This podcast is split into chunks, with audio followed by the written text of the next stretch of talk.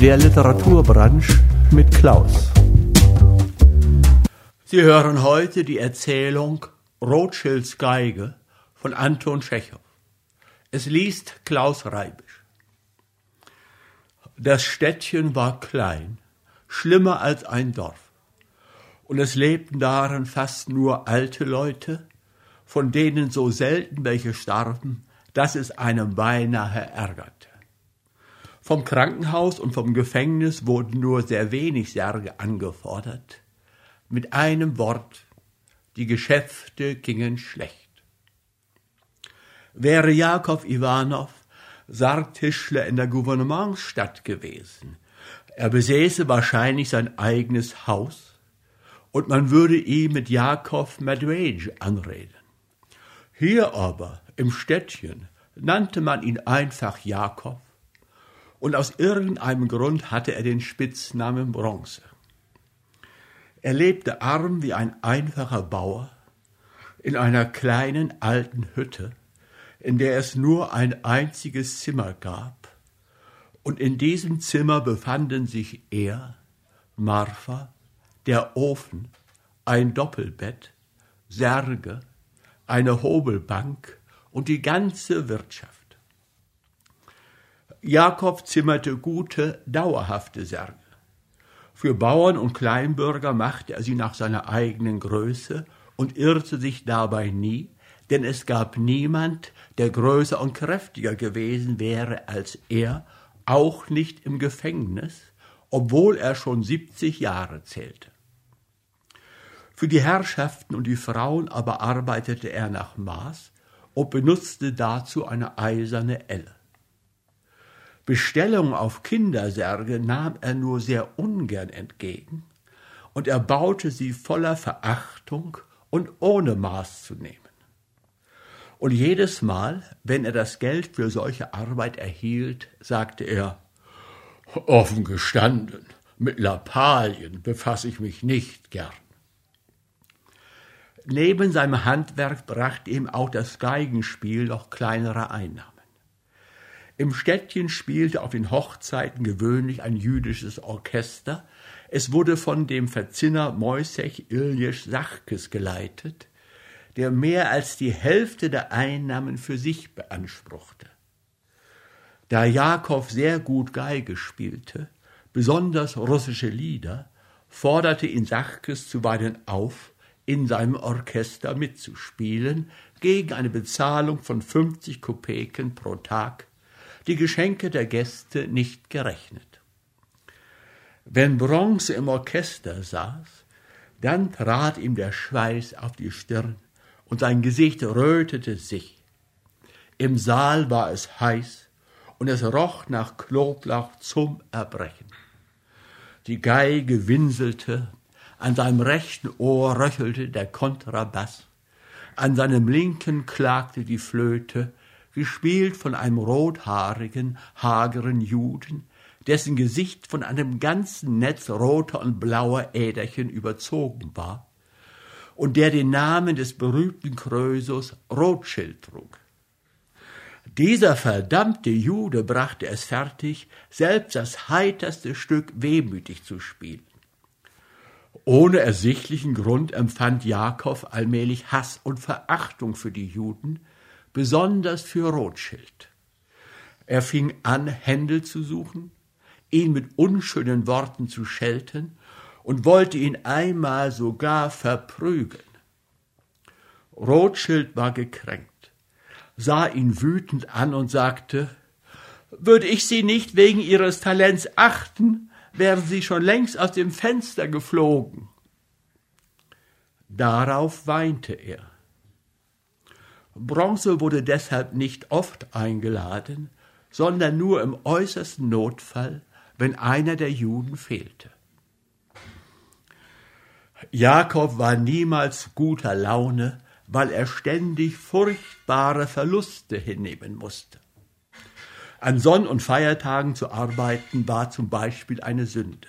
Der Montag war ein schwieriger Tag. Und so kamen im Jahr an die 200 Tage zusammen, an denen er notgedrungen mit den Händen im Schoß dasitzen musste. Und was für ein Verlust war das? Feierte jemand in der Stadt seine Hochzeit ohne Musik oder wurde Jakob von Sachkes nicht eingeladen, so war das ebenfalls ein Verlust. Der Polizeiinspektor war zwei Jahre krank und siechte dahin, und Jakob wartete ungeduldig auf seinen Tod. Aber der Inspektor fuhr zur Behandlung in die Gouvernementsstadt und starb dort auch. Das war schon ein Verlust von mindestens zehn Rubel. Denn man hätte doch einen teuren Sarg mit Glanzbrokat machen müssen. Die Gedanken an die Verluste quälten Jakob besonders nachts. Er legte die Geige neben sich aufs Bett, und wenn ihm allerlei Unsinn durch den Kopf ging, strich er über die Saiten, die Geige gab im Dunkeln einen Ton von sich, und ihm wurde leichter ums Herz. Am 6. Mai vergangenen Jahres wurde Martha plötzlich krank. Die alte Frau atmete schwer, trank viel Wasser und konnte sich kaum auf den Beinen halten. Trotzdem heizte sie am Morgen selbst den Ofen und holte Wasser. Gegen Abend legte sie sich hin. Jakob spielte den ganzen Tag Geige. Als es völlig dunkel geworden war, nahm er das Büchlein, in das er jeden Tag seine Verluste eintrug, und begann aus Langeweile die Bilanz des Jahres zu ziehen. Er kam auf über tausend Rubel. Das erschütterte ihn so, dass er das Rechenbrett auf den Fußboden schleuderte und mit den Füßen stampfte. Dann hob er das Rechenbrett auf, klapperte wieder lange damit und seufzte tief und angestrengt. Sein Gesicht war puterrot von, und nass vom Schweiß. Er dachte daran, dass ihm die verlorenen tausend Rubel, hätte er sie auf die Bank legen können, jährlich mindestens 40 Rubel Zinsen eingebracht hätten. Das heißt, auch diese 40 Rubel waren als Verlust, Verlust zu buchen. Kurz und gut, wie er sich drehte und wendete, überall gab es nur Verluste, nichts als Verluste. Jakob, rief Martha plötzlich, ich sterbe. Er blickte sich nach seiner Frau um. Ihr Gesicht war rosarot vom Fieber, ungewöhnlich hell und heiter. Bronze, der gewohnt war, ihr Gesicht immer bleich, ängstlich und unglücklich zu sehen, geriet nun in Verwirrung. Es sah ganz so aus, als wollte sie tatsächlich sterben und als wäre sie froh, endlich aus dieser Hütte von den Särgen und von Jakob für immer fortgehen zu können. Sie blickte zur Decke und bewegte die Lippen, und ihr Gesichtsausdruck war so glückselig, als sähe sie den Tod, ihren Erlöser, und flüsterte mit ihm. Es dämmerte bereits. Durchs Fenster konnte man sehen, wie das Morgenrot aufglühte. Als Jakob die Alte anschaute, musste er daran denken, dass er sie wohl das ganze Leben nicht ein einziges Mal liebkost oder bedauert hatte und nie darauf gekommen war, ihr ein Tüchlein zu kaufen oder ihr von einer Hochzeit etwas Süßes mitzubringen. Er hatte sie immer nur angeschrien, über seine Verluste geschimpft und sich mit den Fäusten auf sie gestürzt. Geschlagen hatte er sie freilich nie, wohl aber eingeschüchtert, und sie war jedes Mal vor Schreck ganz starr gewesen. Ja, er hatte ihr nicht einmal erlaubt, Tee zu trinken, weil die Ausgaben ohnehin schon hoch genug waren und so trank sie nur heißes Wasser. Da begriff er, weshalb ihr Gesicht jetzt einen so seltsamen, heiteren Ausdruck hatte. Und ihm wurde Angst. Als es Morgen war, lieh er sich von seinem Nachbarn ein Pferd und brachte Martha ins Krankenhaus. Es waren nur wenige Patienten da, deshalb brauchte er nicht lange zu warten, nur etwa drei Stunden. Zu seiner großen Befriedigung wurden die Patienten diesmal nicht vom Arzt empfangen, der selbst krank war, sondern vom Heilgehilfe Maxim Nikolaitsch, einem alten Mann, von dem es in der ganzen Stadt hieß, er verstehe mehr als der Doktor, wenn er auch trinke und sich prügele. Wir wünschen Gesundheit, sagte Jakob, als er seine Frau ins Sprechzimmer führte. Entschuldigen Sie, Maxim Nikolaitsch, dass wir Sie dauernd mit unseren nichtigen Angelegenheiten behelligen. Sehen Sie doch bitte selbst. Meine bessere Hälfte ist krank geworden. Meine Lebensgefährtin, wie man so sagt. Entschuldigen Sie den Ausdruck. Der Heilgehilfe runzelte die Brauen, strich sich den Backenbart und musterte die alte Frau. Sie saß zusammengekauert auf einem Schemel, dünn, mit spitzer Nase und offenem Mund und sah im Profil wie ein Vogel aus, der trinken will. Hm, ja, so, meinte der Heilgehilfe langsam und seufzte. Influenza, vielleicht auch Fieber. In der Stadt geht jetzt Typhus um. Was ist dabei? Die gute Alte hat das Leben genossen, Gott sei Dank. Wie alt ist sie denn? Sie wird siebzig, Maxim Nikolaitsch. Na und? Die Alte hat ihr Leben genossen, jetzt ist es nun soweit. Das haben Sie natürlich richtig zu bemerken, Gerut, Maxim Nikolaitsch erwiderte Jakob und lächelte höflich. Und wir danken Ihnen herzlich für Ihre Freundlichkeit. Aber erlauben Sie den Ausdruck. Jedes Tierchen hängt doch am Leben. Was nicht noch alles? sagte der Heilgehilfe in einem Ton, als hinge es von ihm ab, ob die alte Frau leben oder sterben werde. Nun, mein Lieber, leg ihr kalte Kompressen auf den Kopf und gib ihr zwei von diesen Pulvern am Tag. Und damit auf Wiedersehen. Bonjour.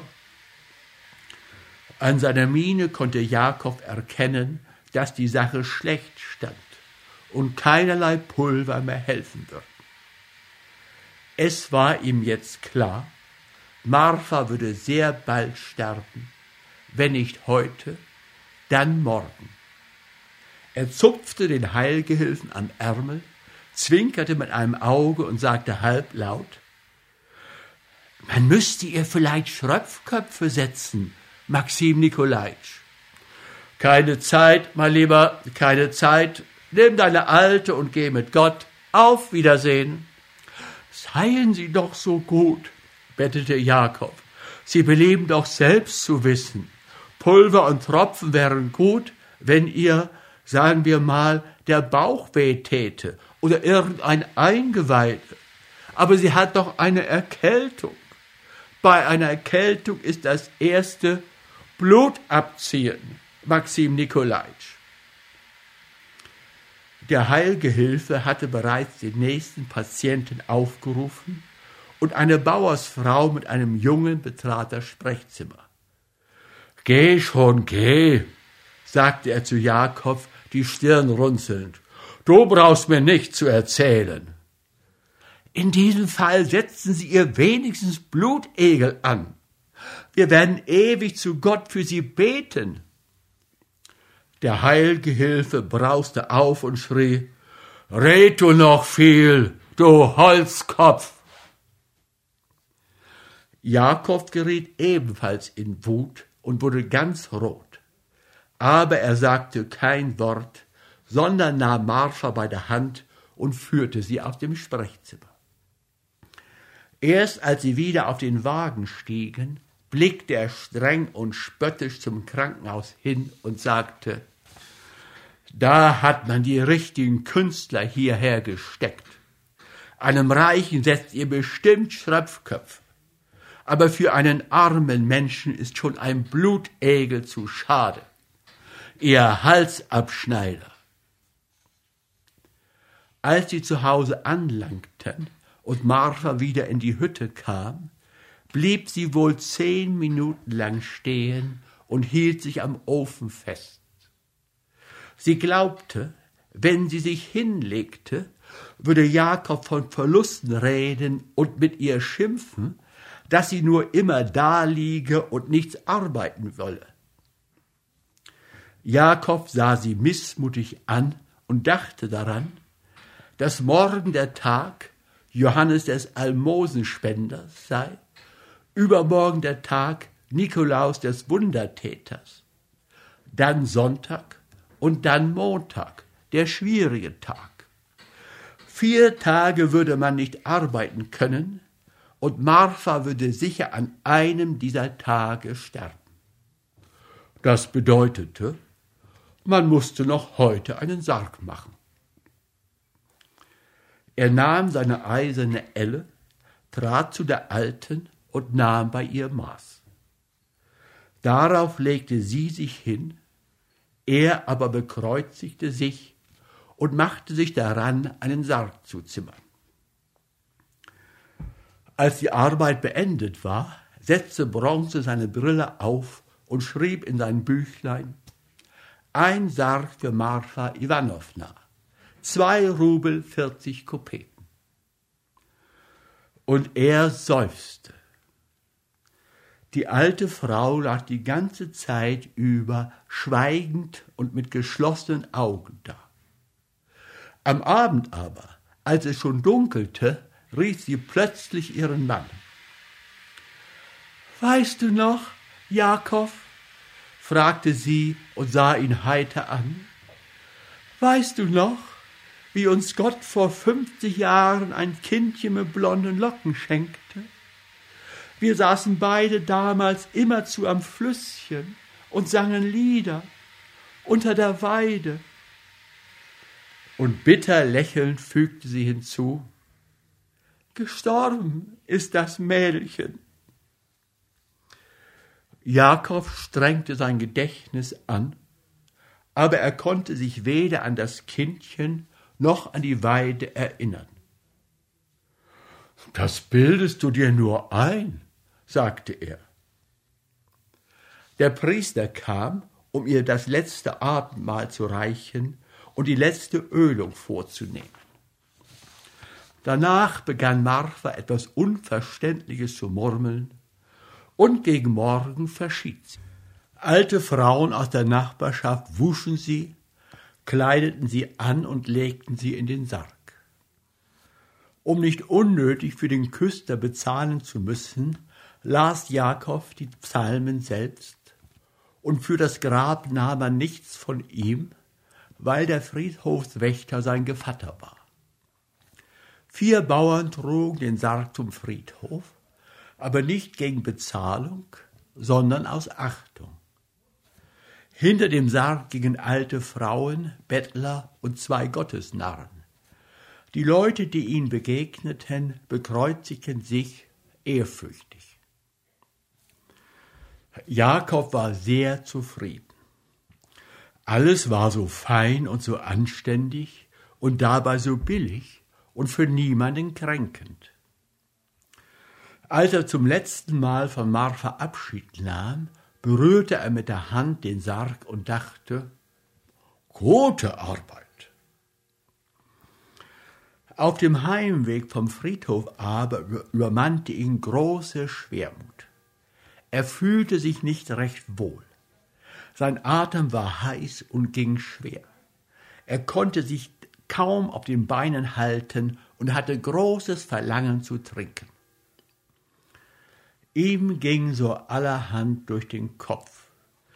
Er musste wieder daran denken, dass er in seinem ganzen Leben kein einziges Mal Marfa bedauert oder liebkost hatte.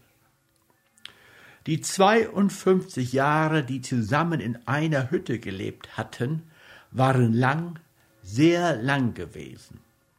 Aber irgendwie hatte es sich ergeben, dass er die ganze Zeit über kein einziges Mal an sie gedacht und sie überhaupt nicht beachtet hatte, als sei sie eine Katze oder ein Hund.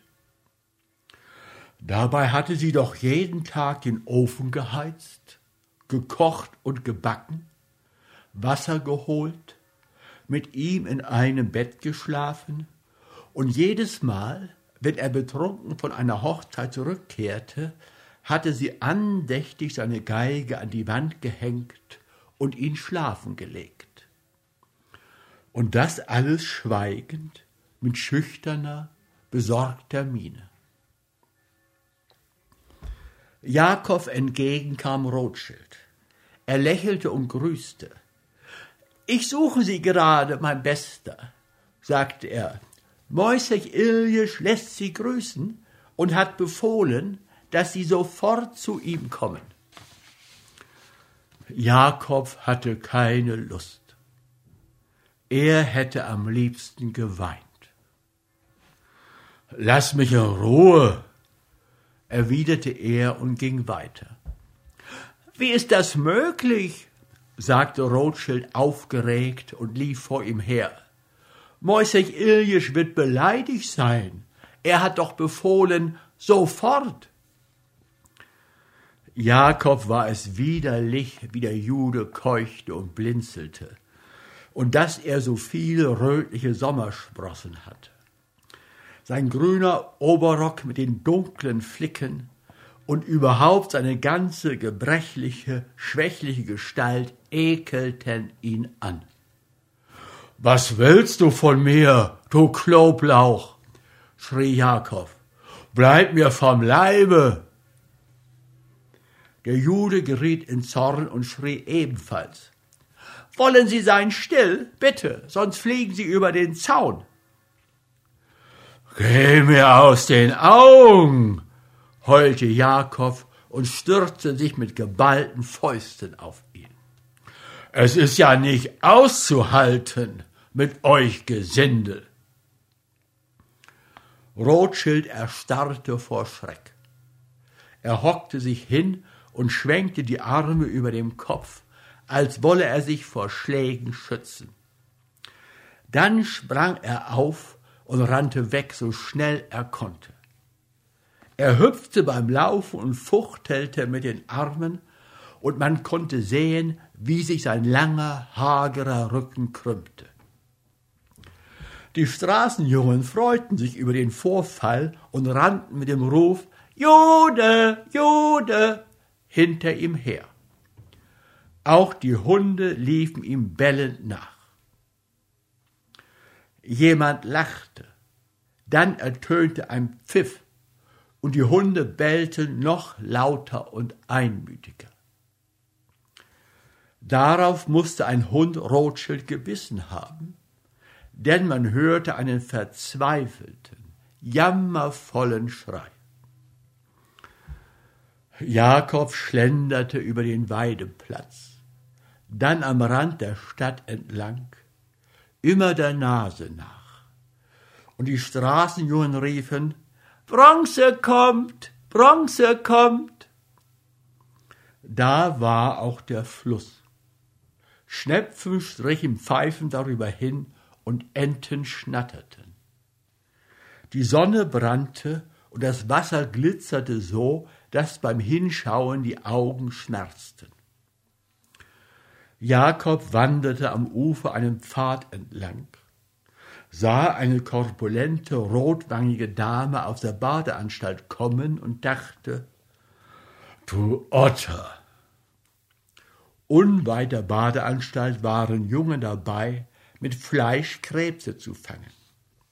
Als sie Jakob erblickten, riefen sie gehässig Bronze, Bronze. Da war auch der breite alte Weinbaum mit der riesigen Höhlung und den Krähennestern in der Krone. Und plötzlich tauchten vor Jakobs Augen wie lebendig das Kindchen mit den blonden Locken und auch die Weide auf, von der Marfa gesprochen hatte. Ja, das war dieselbe Weide. Grau, still, traurig. Wie alt sie geworden war, die Ärmste. Er setzte sich unter dem Baum und hing seinen Erinnerungen nach. Auf dem jenseitigen Ufer, wo jetzt die überschwemmte Wiese war, stand damals ein großer Birkenhain. Und drüben auf dem kahlen Berg, am Horizont, erhob sich damals ein dunkler, uralter Kiefernwald, und auf dem Fluss schwammen Kähne. Jetzt aber war alles glatt und eben, und auf dem anderen Ufer stand nur noch eine kleine Birke, schlank und rank wie ein junges Mädchen. Auf dem Fluss gab es nur Enten und Gänse, und nichts erinnerte mehr daran, dass hier einmal Kähne gefahren waren. Es kam ihm vor, als seien es gegenüber früher auch weniger Gänse geworden. Jakob schloss die Augen, und in seiner Fantasie zogen gewaltige Schwärme von weißen Wildgänsen vorbei. Er konnte nicht begreifen, wie es gekommen war, dass er in den letzten 40 oder 50 Jahren seines Lebens kein einziges Mal am Fluss gewesen war. Und wenn vielleicht doch, warum er ihn nicht beachtet hatte. Der Fluss war doch ganz ordentlich und gar nicht so klein. Man könnte Fische fangen und sie an Krämer, Beamte oder den Buffetier auf dem Bahnhof verkaufen und dann das Geld auf die Bank tragen.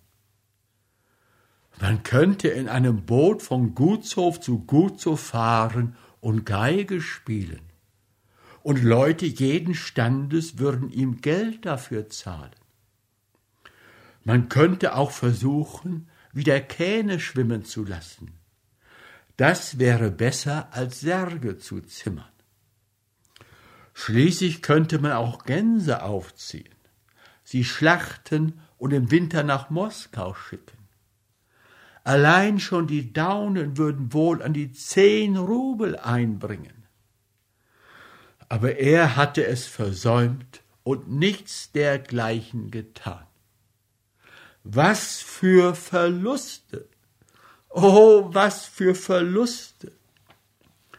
Und wenn man alles zusammennehme, den Fischfang, das Geigenspiel, die Bootsfahrten und das Schlachten der Gänse, was für ein Kapital hätte das gegeben? Doch nicht einmal im Traum gab es etwas von alledem. Das Leben floss nutzlos dahin, ohne jegliches Vergnügen. Sinnlos war es vertan, für nichts und wieder nichts. Für die Zukunft blieb nichts mehr zu hoffen, und blickte man zurück, dann gab es nichts als Verluste so furchtbare Verluste, dass einem schauderte. Warum konnte der Mensch nicht so leben, dass diese Verluste nicht entstanden? Er fragte sich, weshalb man den Birkenhain und den Kieferwald abgeholzt hatte. Weshalb war die Viehweide leer? Warum taten die Menschen immer gerade nicht das, was nötig war?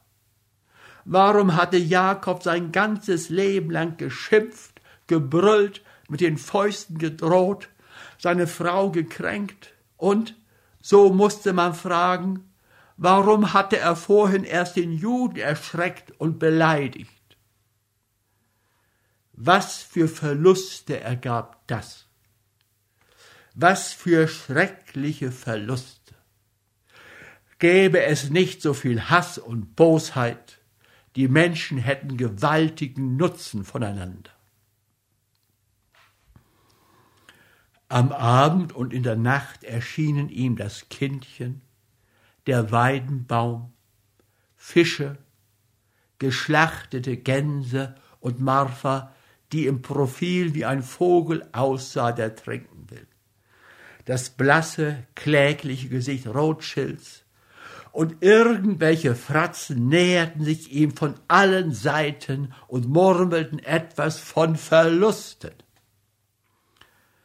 Er wälzte sich von einer Seite auf die andere und stand an die fünfmal auf, um ein wenig Geige zu spielen. Am nächsten Morgen erhob er sich nur mit großer Mühe und ging zum Krankenhaus. Derselbe Maxim Nikolaitsch verordnete ihm kalte Kompressen und gab ihm Pulver.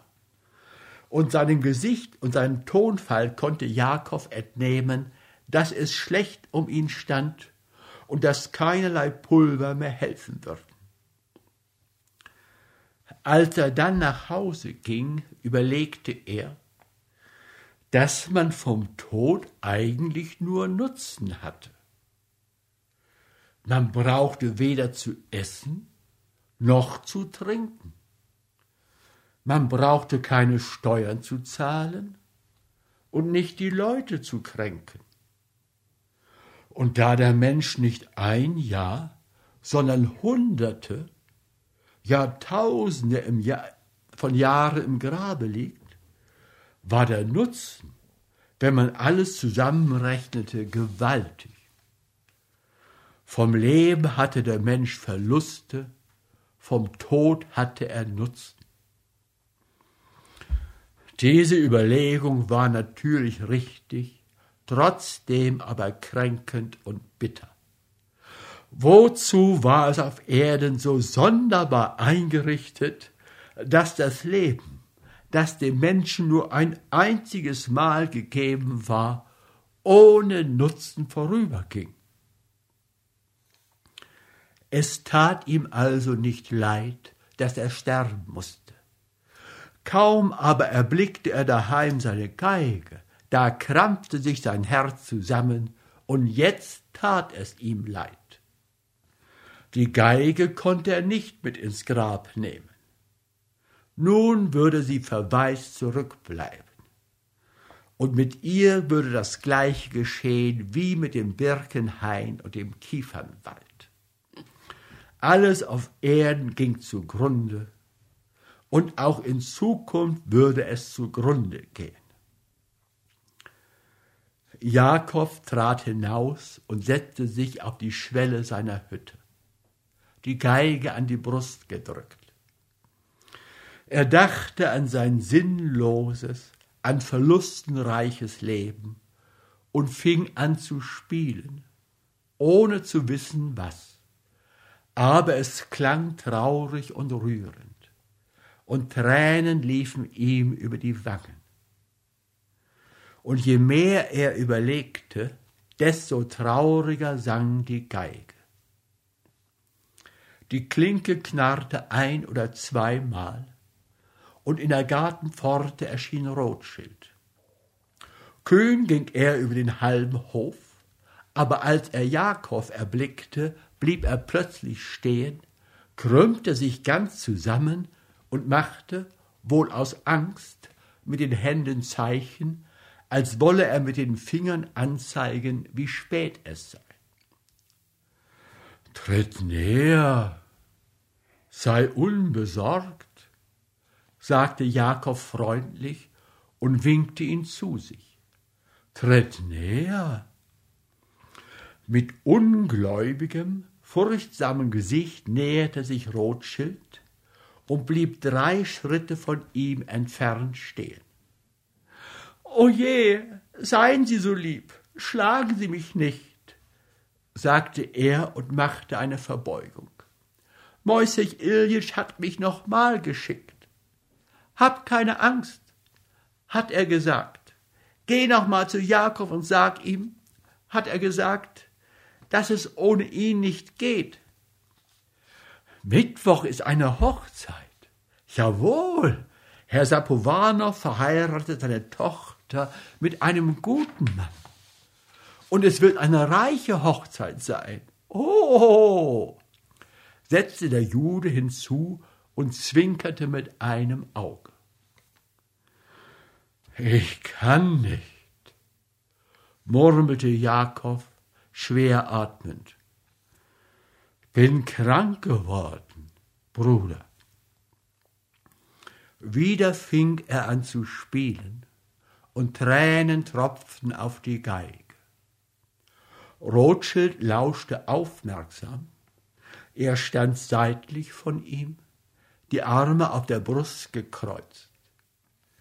Der erschreckte, misstrauische Gesichtsausdruck wich allmählich einem traurigen, leidvollen. Er rollte mit den Augen, als durchlebe er quälendes Entzücken und murmelte, ach. Langsam liefen die Tränen über sein Gesicht und tropften auf seinen grünen Überrock. Darauf lag Jakob den ganzen Tag da nieder und grämte sich. Als am Abend der Priester ihn bei der Beichte fragte, ob er nicht an eine besondere Sünde denke, da fiel ihm, während er sein schwach gewordenes Gedächtnis anstrengte, Marthas unglückliches Gesicht und der verzweifelte Schrei des Juden ein, den ein Hund gebissen hatte. Und er flüsterte, kaum hörbar, die Geige geben Sie Rothschild. Gut, antwortete der Priester. Und nun fragen sich alle in der Stadt, woher hat der Rothschild so eine schöne Geige? Hat er sie gekauft oder gestohlen? oder hat man sie ihm vielleicht als Pfand überlassen? Das Flötenspiel hat er längst aufgegeben. Er spielt nur noch auf der Geige. Er entlockt ihr so klagende Töne wie vor dem der Flöte.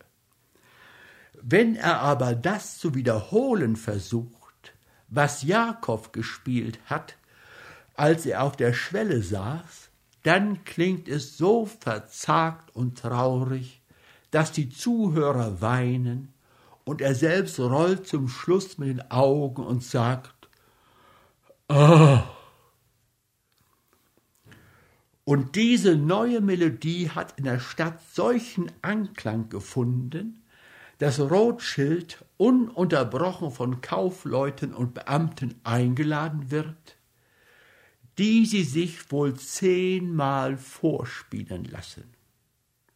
Sie hörten heute Rothschilds Geige von Anton Tschechow. Es las Klaus Reibisch.